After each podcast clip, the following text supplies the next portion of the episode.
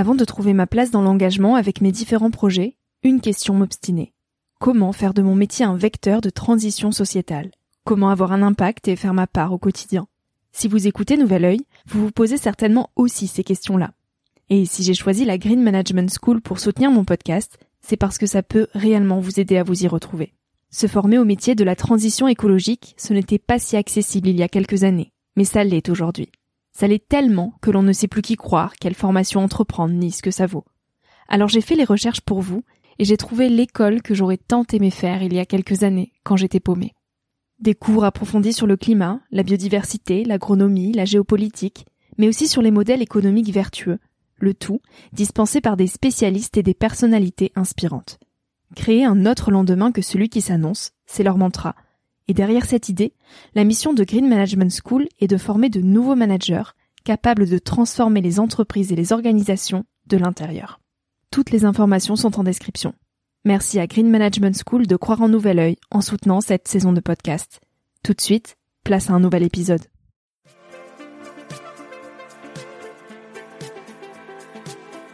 Salut à tous, je suis Victoria Guillaumont, j'ai 22 ans, et je vous souhaite la bienvenue sur Nouvel Oeil. J'avais envie de partager quelques prises de recul à un âge où l'on se cherche, où l'on construit son chemin, dans un monde de plus en plus incertain. Un monde où les réseaux sociaux sont omniprésents, où les informations viennent dans tous les sens, et où trouver sa place est souvent une belle épreuve du combattant. Alors je pars à la rencontre de personnalités et de personnes inspirantes qui se sont posées il y a quelques années les questions que nous, on se pose aujourd'hui. Ces personnes qui de près ou de loin ont rêvé, ont osé, ont expérimenté et qui ont de jolis messages à nous transmettre pour nous aider à avancer d'un pied plus sûr dans la vie. Parce que tous, on a besoin de conseils, d'inspiration et de vagues d'espoir auxquelles se raccrocher.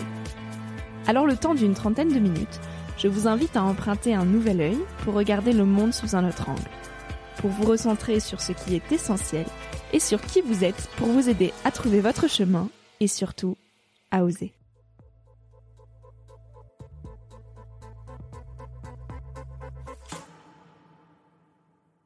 Faut pas oublier que ce qu'on imagine, on le crée. Euh, c'est-à-dire qu'aujourd'hui, on vit dans une ère où on est baigné euh, dans des scénarios catastrophes. C'est hyper facile d'aller imaginer les pires scénarios et ça devient de plus en plus difficile en fait d'imaginer des scénarios positifs. Et euh, l'optimisme, en fait, c'est le prérequis à la construction d'une société qu'on espère un peu plus chouette. C'est hyper, hyper, hyper important d'aller le rappeler que euh, si on n'imagine pas un futur souhaitable dans son parcours professionnel, personnel, peu importe, personne va le faire à notre place. Donc c'est une sorte d'hygiène que d'oser l'optimisme pour créer parcours de vie et parcours de société.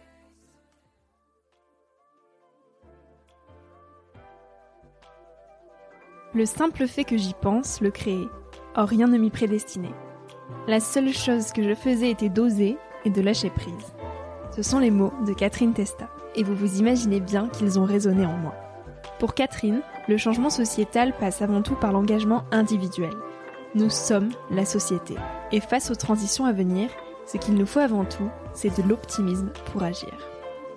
Alors il y a ceux qui diront qu'être optimiste, c'est facile à dire, mais bien loin d'être évident. Et il y a ceux qui, comme Catherine, ont eu toutes les raisons de ne pas opter pour l'optimisme, mais qui pourtant ont décidé d'y croire. Après un parcours chamboulé et rempli de contretemps comme on les aime, Catherine l'a fait. Elle a osé et lâché prise pour donner naissance aux médias l'optimisme. Sur vos fils d'actualité Facebook ou Instagram, forcément, vous avez croisé une fois la plume de Catherine. Parce que les réseaux sociaux, elle les inonde d'optimisme. Vous savez ce petit logo en citron, c'est elle. Elle éparpille partout ces citations optimistes pour nous inciter à prendre le contrôle de notre vie.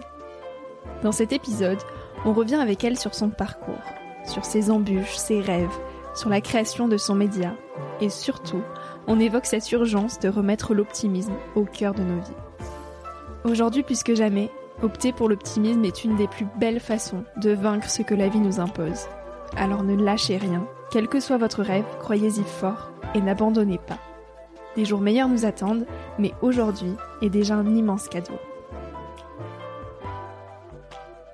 Go Bonjour Catherine, merci d'être avec moi pour ce moment d'échange.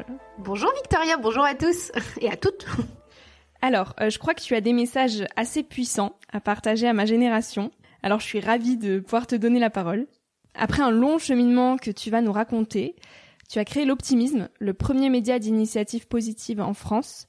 Euh, mais mis à part cette euh, petite casquette d'entrepreneur positive, comment tu souhaiterais te décrire euh, personnellement Il paraît que tu es une grande sensible, Catherine. oui, c'est vrai. Et c'est vrai que on a aujourd'hui toujours tendance à se décrire par rapport à qu'est-ce que tu fais dans la vie. Tu vois, je suis machin chez truc truc. Et en fait, mm, mm. c'est, on est beaucoup plus que ça. Et c'est vrai que c'est très difficile, je crois, pour moi aujourd'hui de me décrire parce que je rentre pas dans les cases. Alors ça montre aussi qu'on peut avoir plein de petites casquettes, comme tu dis. Euh, moi, j'ai une cause ma cause, c'est l'optimisme, c'est montrer qu'il y a des gens qui changent de vie, qui ont des parcours de vie incroyables et qui se, mettent bah, au service parfois des autres et euh, de leur passion en l'occurrence. Et ça, je vais l'explorer à travers différents outils. Donc, euh, comme tu dis, le média l'optimisme.com, mais en parallèle, j'ai aussi un club d'entreprise, enfin, je suis, qui a un réseau d'entreprises qui réfléchit sur toute la notion de qualité de vie au travail qui s'appelle l'optimisme.pro. Mais je suis aussi auteur. J'ai écrit deux livres aux éditions Michel Lafon. Euh, quoi d'autre? Je fais petits dessins sur Instagram, selon LinkedIn, je suis une influenceuse sur leur réseau. Donc euh, on peut on peut avoir une cause, tu vois, et, et plein de euh, comment ça s'appelle plein de casquettes en l'occurrence et pas seulement celle dans laquelle on me met très souvent c'est l'entrepreneuse un peu successful qui a réussi à monter un projet il n'y a pas du tout que ça hum, hum, hum. je crois que toi aussi tu es issu d'une famille d'agriculteurs est-ce que tu peux nous raconter ton enfance bercée au milieu de la campagne normande? c'est vrai. Euh, c'est vrai que moi j'ai toujours grandi dans, entre deux cultures, on va dire.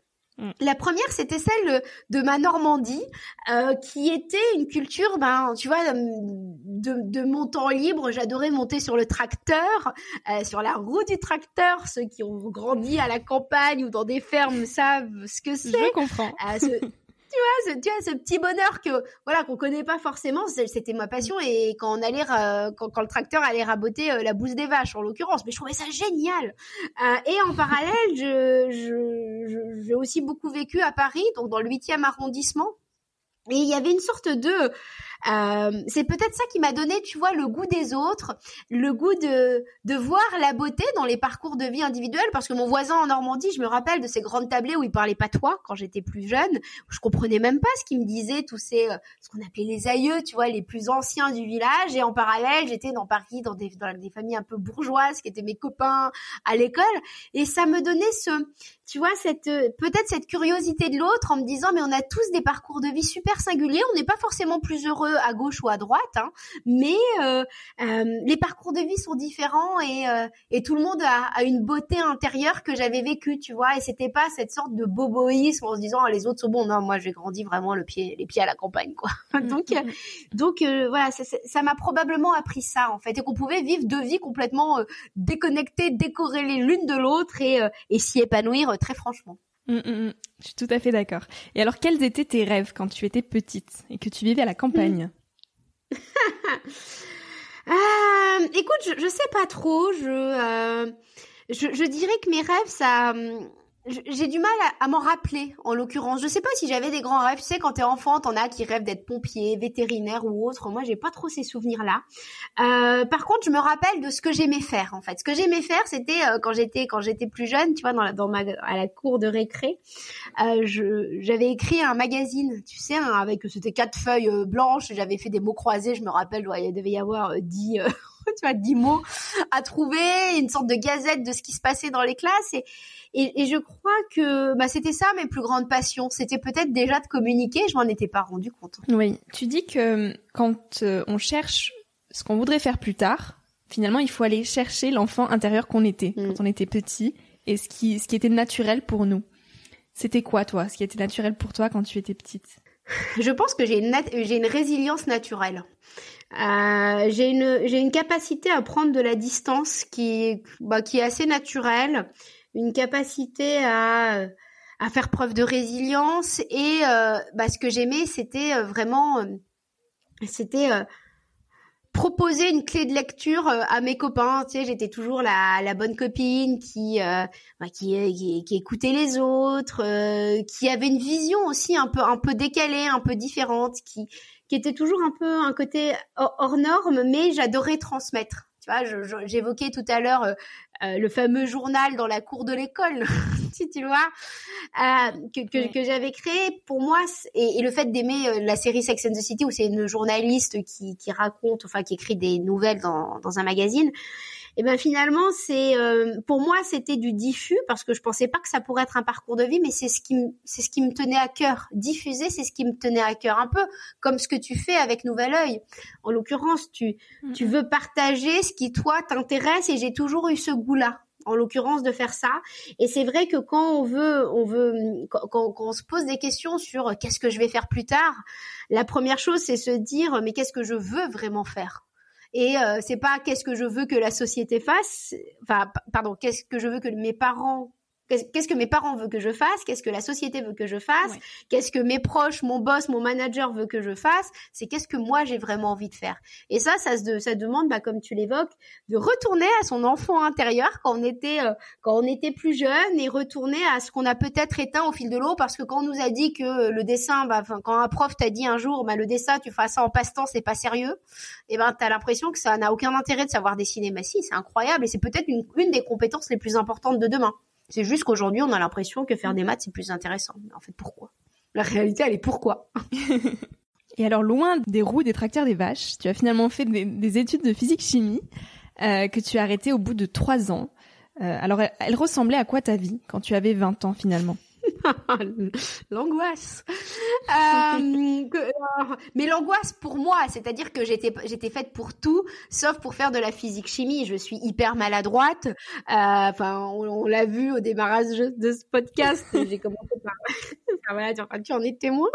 du coup, j'ai commencé par faire des trucs. Et du coup, j'étais très malheureuse, je pense, en physique chimie dans dans ce que je faisais parce que bah, ça me ça me plaisait pas spécialement. Et puis, bah, quand tu on te demande de la précision de mettre deux gouttes dans un, tu sais, dans, dans un bécher et que toi t'en mets 25 parce que finalement deux ou 25 approximativement c'est le même ordre de grandeur et que tu risques de faire exploser un labo au bout de trois ans, je me suis vraiment, vraiment dit il faut que je fasse autre chose.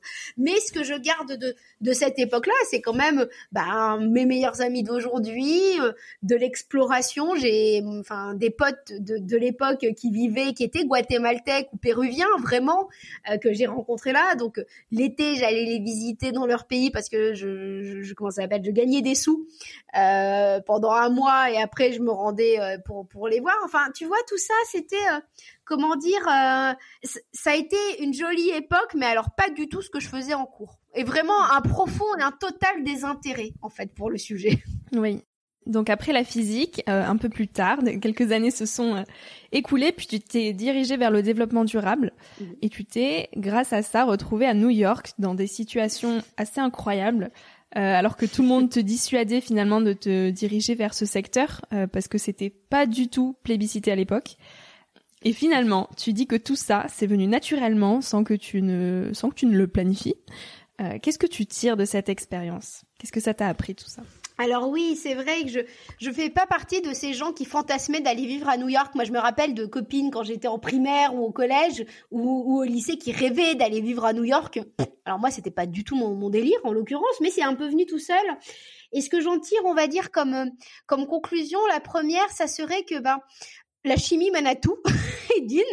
Euh, les parcours ne sont plus linéaires. Vous, vous le savez en tant qu'étudiant, en tant que en tant que plus jeune génération, vous savez que vous n'allez pas, euh, même si vous commencez dans la chimie aujourd'hui, ben vous pouvez euh, avoir un média demain. J'en suis la preuve et surtout euh, le fait que tout est une expérience c'est probablement une des plus grandes euh, une des plus grandes conclusions que que, j'ai aujourd'hui, c'est que ben finalement ces années d'études de chimie, aujourd'hui j'ai pas encore trop compris à quoi ça me servait, disons-le, mais peut-être que ça va m'être utile dans, dans, quelques dans quelques années et euh, et c'est vrai que quand j'ai commencé dans le développement durable, c'était euh, ben, en 2007 et en 2007 c'était le premier Grenelle de l'environnement, tout le monde s'en foutait.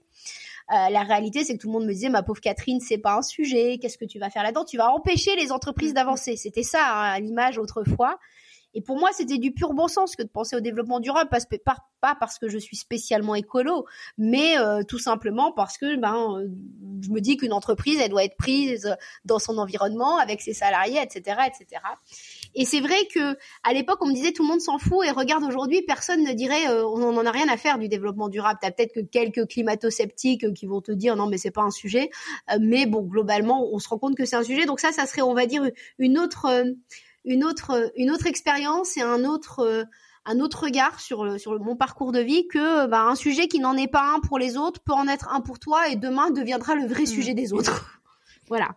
Donc ne, ne pas vous formaliser quand quelqu'un vous dit que ce que vous faites n'a aucun intérêt. Donc finalement, grâce à cette euh, à cette orientation, tu t'es retrouvé à New York. Oui. Euh, et tu as entamé là-bas une grande phase d'introspection. Euh, et tu dis qu'être loin de ton quotidien, ça t'a permis de revenir à toi-même. Oui. En quoi s'éloigner de ce que l'on connaît, de tous nos repères, ça peut nous ramener à nous-mêmes?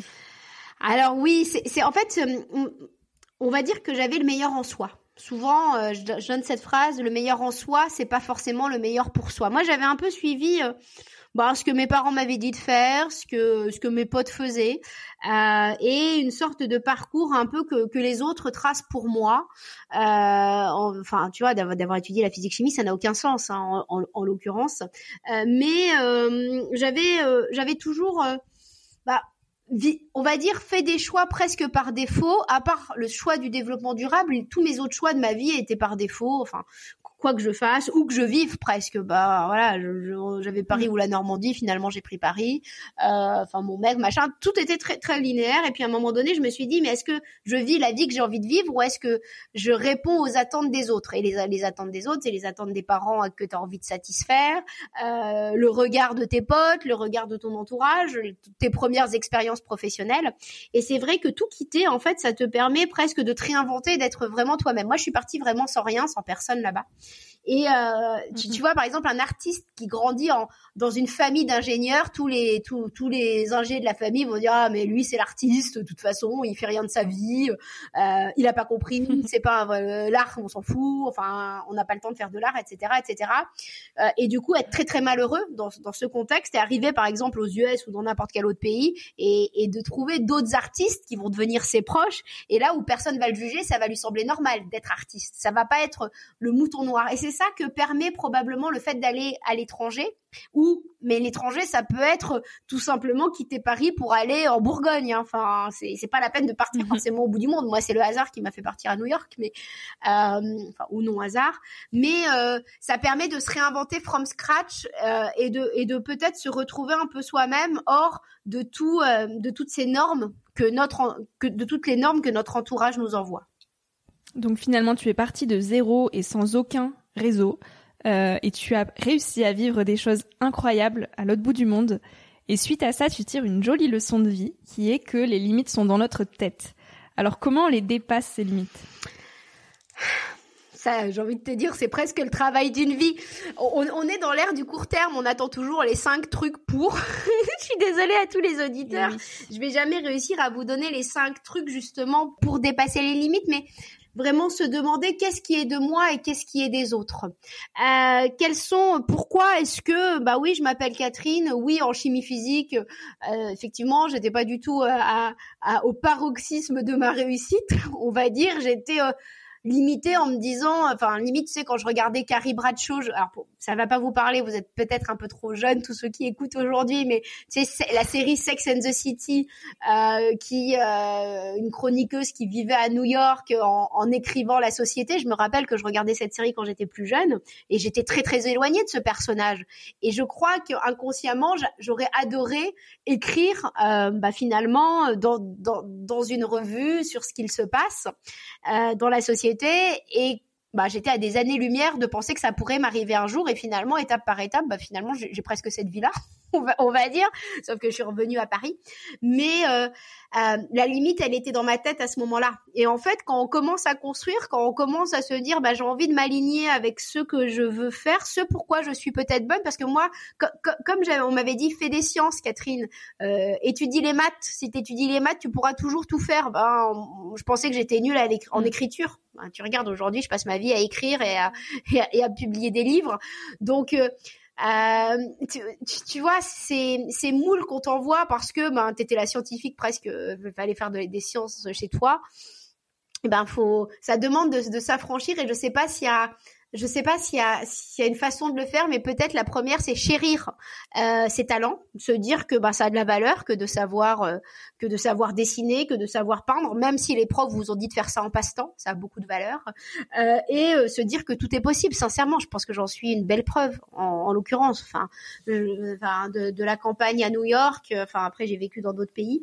le on, on, on peut s'affranchir. On, ce qu'on obtient à la naissance, en fait, euh, on va dire que c'est pas tant d'où on vient que où on veut aller qui importe. Parce que quand on veut aller quelque part, eh ben, je crois que c'est Paulo Coelho qui disait que tout l'univers met tout ça en action pour que ça arrive, et je crois que c'est vraiment vrai. Mm, mm, mm, on va sauter plusieurs années. Tu es de retour en France et tu retrouves ton train-train quotidien. Euh, tu laisses finalement de côté toutes les questions que tu avais eues à New York et tu retrouves une vie euh, classique, on peut dire, euh, jusqu'au jour où tu tombes sur une citation qui va changer beaucoup de choses pour toi. Je te laisse l'honneur de nous partager cette fameuse citation et de nous expliquer en quoi justement elle a pu bousculer ton chemin et toute ta route. Euh, bah c'est vrai que quand j'étais à New York, c'est un peu ce que j'évoquais tout à l'heure. Je m'étais, euh, bah, je m'étais retrouvée. Je, trouvais que je vivais dans beaucoup d'illusions. J'en parle dans mon deuxième livre. Je donne cet exemple où je me retrouve. Euh, tu sais, il y a des soirées qui sont des soirées privées qui sont organisées dans les rooftops, donc dans ces comment ça s'appelle, dans ces buildings où tu as des appartements de dingue, où il y a des piscines, ou des des trucs un peu cachés euh, que seuls les New-Yorkais de bonne famille connaissent presque. Et moi, je me retrouvais invitée dans ces comment ça dans ces dans ces soirées. Et à New York, il faut savoir qu'on marche beaucoup en tennis dans la rue et euh, souvent on met les les les les, les, les comment ça les talons, on les met au pied des buildings en, en, arrivant.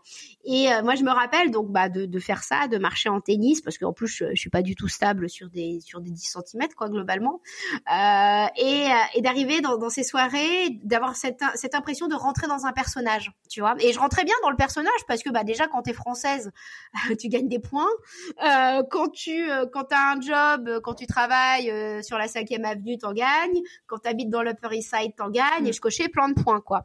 Et je me disais mais pour moi c'est juste un personnage et j'avais l'impression, en arrivant dans ces soirées, de, de me déguiser, de rentrer dans mon personnage. Et je me rappelle de ce moment-là euh, qui était très frappant. Et je me demandais, mais est-ce que tous ces gens, ils ont aussi des, des chaussures dans leur sac? Et est-ce que eux aussi, ils sont en train de jouer un personnage?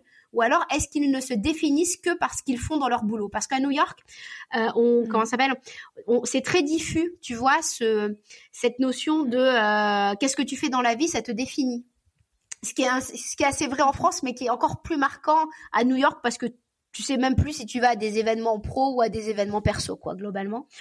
Euh, et, euh, et, je me rappelle de de, de, de, ce moment où je me suis dit, mais en fait, euh, c'est pas moi tout ça. Donc bon, et ça je l'avais laissé de côté en me disant c'est une grande illusion. Et je suis rentrée et je suis rentrée et, et, je rentre à Paris.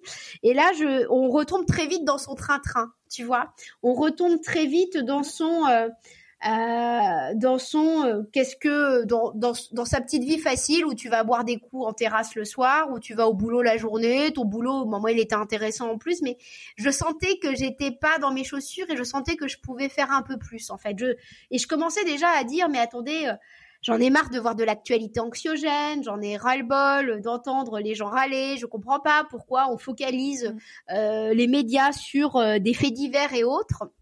Et puis très rapidement, ben je me suis dit mais il faudrait qu'on crée un média positif en fait. Et, et cette fameuse création d'un média positif, j'étais persuadée que TF1 ou France 2 allaient le faire. Et quand je rentre à Paris, bah, c'était un peu ça que m'avait appris New York. C'était que bah, il y avait une sorte de grande illusion, mais aussi des réussites fulgurantes et autres, et qu'il y avait quand même un goût de l'optimisme qu'on n'avait pas en France. Et là, je me dis, mais j'ai vraiment envie de monter un média positif, mais en même temps, euh, je, ne suis que diplômée en physique chimie et en développement durable, donc rien à voir avec le schmilblick.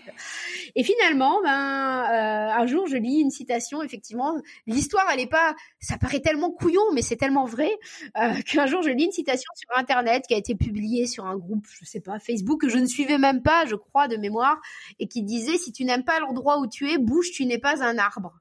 Puis, me dis, cette citation, elle résonne, elle résonne, elle résonne. Et là, je me dis, mais c'est vrai, pourquoi?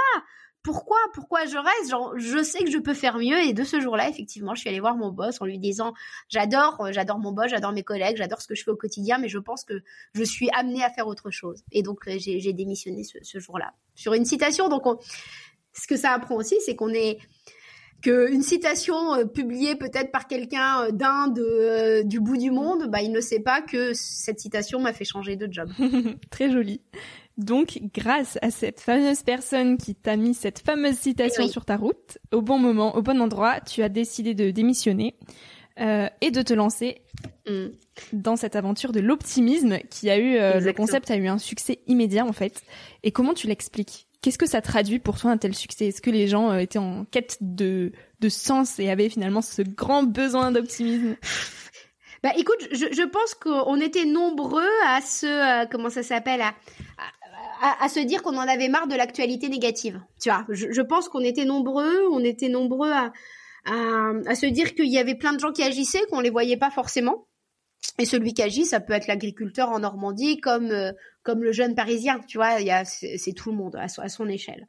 Et euh, bah, quand j'ai lancé, il faut savoir que moi je me suis dit euh, tout, tout, le monde va me prendre pour, ils vont se dire que je fais une crise de la trentaine, tu vois, ils vont me prendre pour une grande tarée que de faire ça.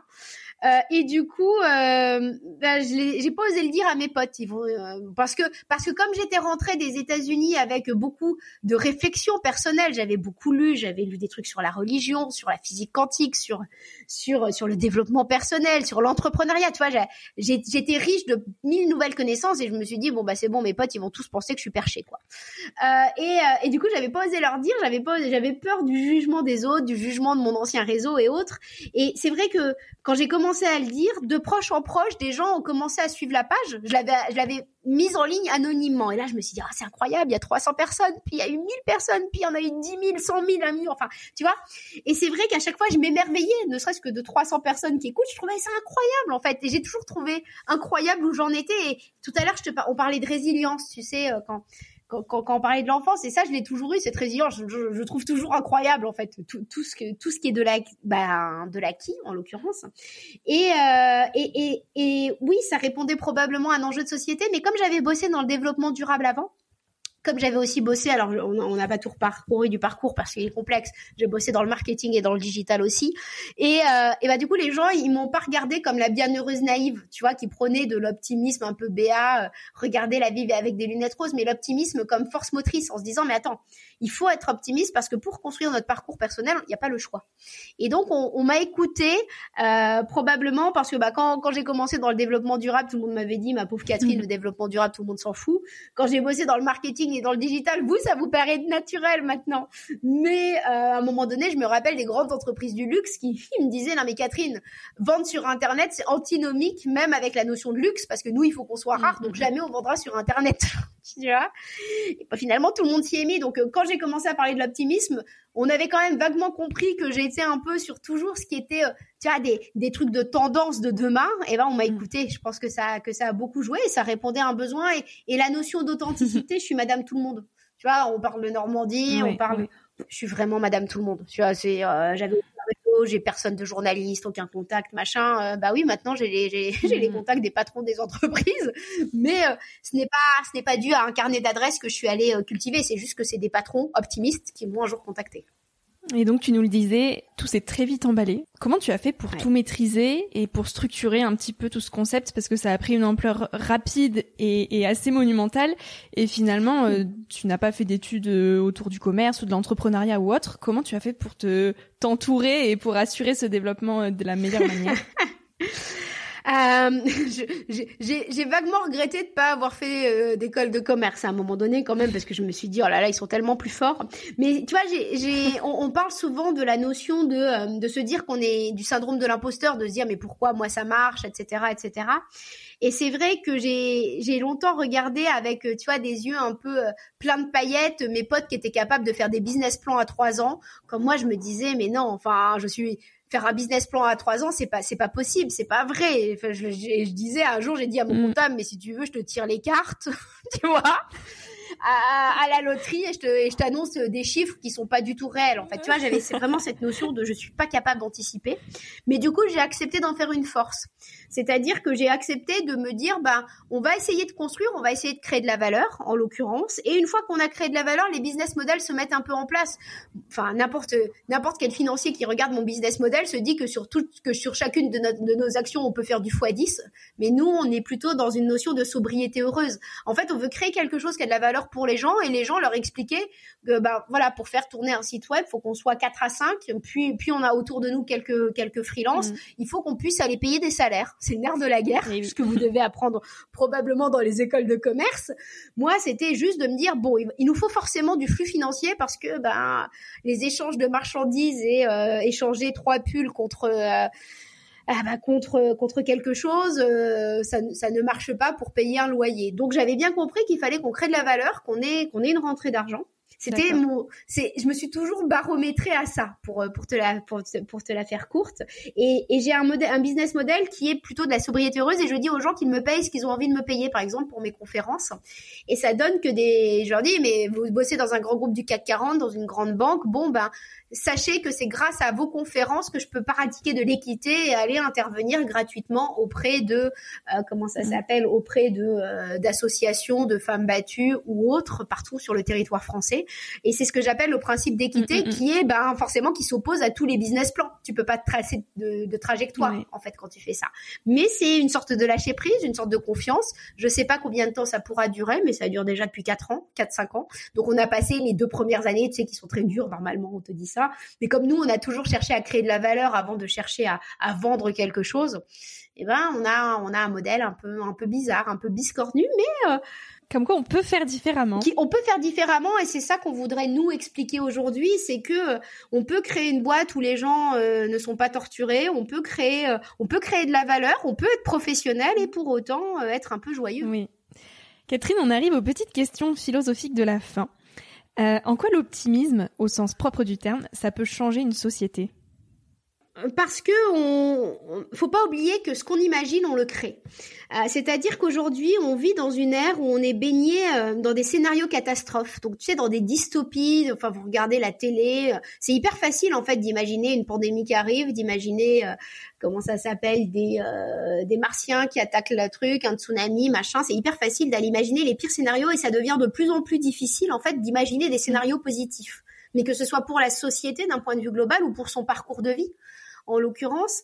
Et euh, l'optimisme, en fait, c'est euh, c'est le prérequis à la construction d'une société qu'on a qu'on espère un peu plus chouette tu vois? Et ça, je pense que c'est hyper, hyper, hyper important mmh. d'aller le rappeler que euh, si on n'imagine pas un futur souhaitable dans son parcours professionnel, professionnel, personnel, peu importe, personne ne va le faire à notre place. Donc, c'est une sorte d'hygiène que de euh, que d'oser l'optimisme pour créer parcours de vie et parcours de mmh, société. Mmh, Aujourd'hui, qu'est-ce que tu voudrais dire à Catherine quand elle avait 20 ans?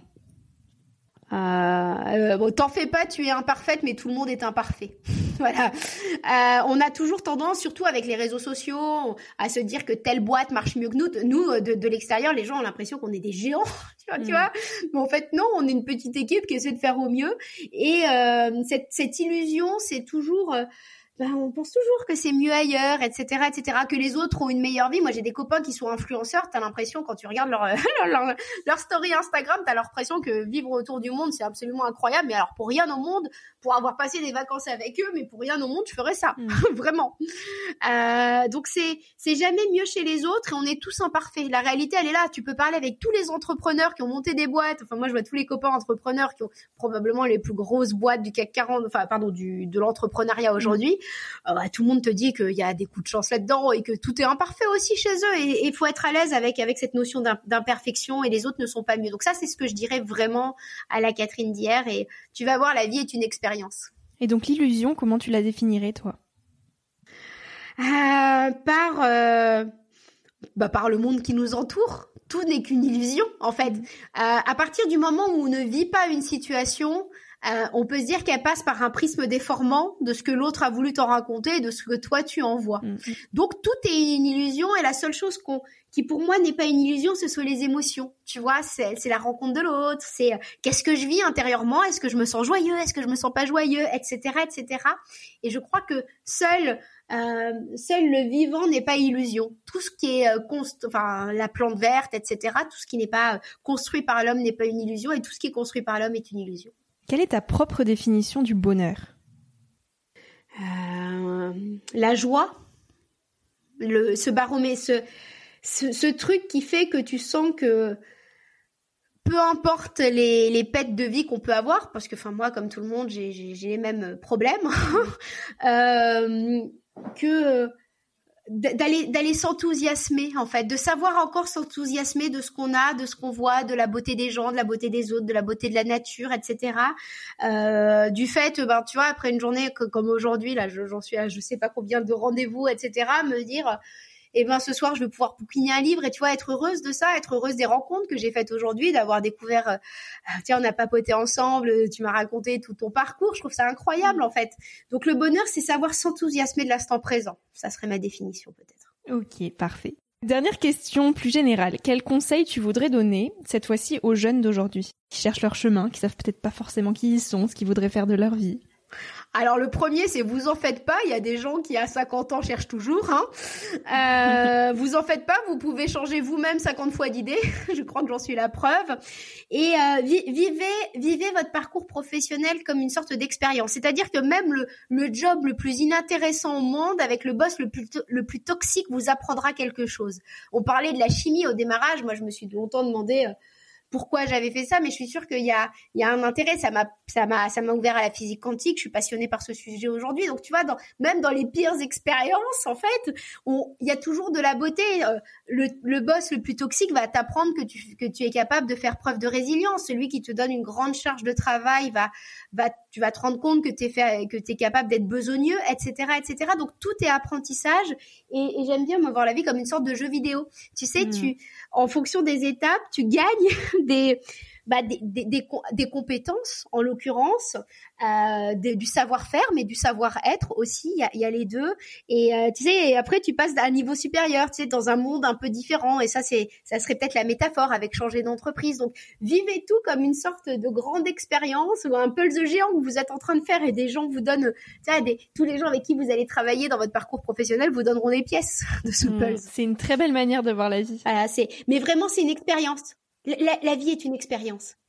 Et, et c'est pas parce que et avec une sorte d'humilité face au temps aussi, c'est pas parce que vous vous êtes dans un job de merde aujourd'hui, il y en a hein, qui le seront. Hein, je pense qu'on y est tous passés, hein, euh, que demain ça sera encore le cas tout peut changer en fait. Et c'est juste une temporalité, mais il faut vivre l'instant présent. C'est-à-dire, il faut pas attendre en se disant, bah demain ça sera différent. Il faut se dire, alors là, je suis vraiment dans un job de merde, hein, disons-le. Par contre, j'apprends des trucs euh, qui vont me permettre de me solidifier pour demain. Et, euh, et vraiment, notion de parcours, la vie, le, on parle d'un parcours professionnel. Donc, euh, arrêtez de le figer en se disant, bah je gagne moins que les autres. je te garantis qu'aujourd'hui, mes potes qui gagnaient beaucoup au démarrage sont pas ceux qui mm. gagnent le plus. À l'inverse, des gens qui gagnaient que dalle au démarrage gagnent beaucoup plus, tu vois. Et à l'inverse, des gens qui avaient des jobs vachement intéressants au démarrage, après ont changé, souvent des jobs qui sont beaucoup moins intéressants, etc., etc. Fabuleux. Écoute, est-ce que tu aurais un mot de la fin à nous partager pour conclure cette belle interview? Osez, osez, osez, être différent. Euh, osez vous dire que vous êtes imparfait, mais rassurez-vous, tout le monde est imparfait, voilà. Et, osez aller. Euh, ne, mettez pas de côté ce qui vous fait plaisir, parce que ce qui vous fait plaisir demain sera peut-être le plus utile à la société, même si aujourd'hui on vous fait passer pour des euh, pour des bisounours parce que vous aimez dessiner. On vous dit mais ça sert à quoi de savoir dessiner? Voilà. Donc vraiment, osez être vous. Personne ne le fera à votre place. Ça tombe bien, c'est le mantra du podcast Donc euh, tu as bien ah, euh, bouclé la boucle. Et pas fait exprès en plus. bah écoute, merci beaucoup Catherine pour tous ces échanges hyper positifs et hyper euh, optimistes pour le coup. donc merci pour ce temps, merci pour ces partages et je te dis à très bientôt. Merci d'avoir écouté jusque-là. Belle journée à tous. Merci à toi d'avoir écouté l'épisode jusqu'ici. J'espère qu'il t'a inspiré, rassuré, questionné ou fait rêver d'une manière ou d'une autre. Pour suivre les aventures du podcast, je t'invite à t'abonner pour être informé dès qu'un nouvel épisode sort. Tu peux aussi me retrouver sur Instagram avec le nom du podcast. N'hésite pas à m'écrire si tu veux me faire part de tes retours, de tes impressions et de tes conseils. J'y répondrai avec grand plaisir. Aussi, si tu as aimé l'épisode et que tu souhaites m'encourager dans l'aventure, tu peux me mettre une petite note et un commentaire sur Apple Podcast. C'est un peu le truc chiant qu'on se dit qu'on ira faire plus tard, mais ça prend vraiment deux minutes et ça m'aide beaucoup beaucoup. Je te dis à très bientôt pour un tout nouvel épisode. En attendant, savons la vie comme il se doit et fais des choses folles.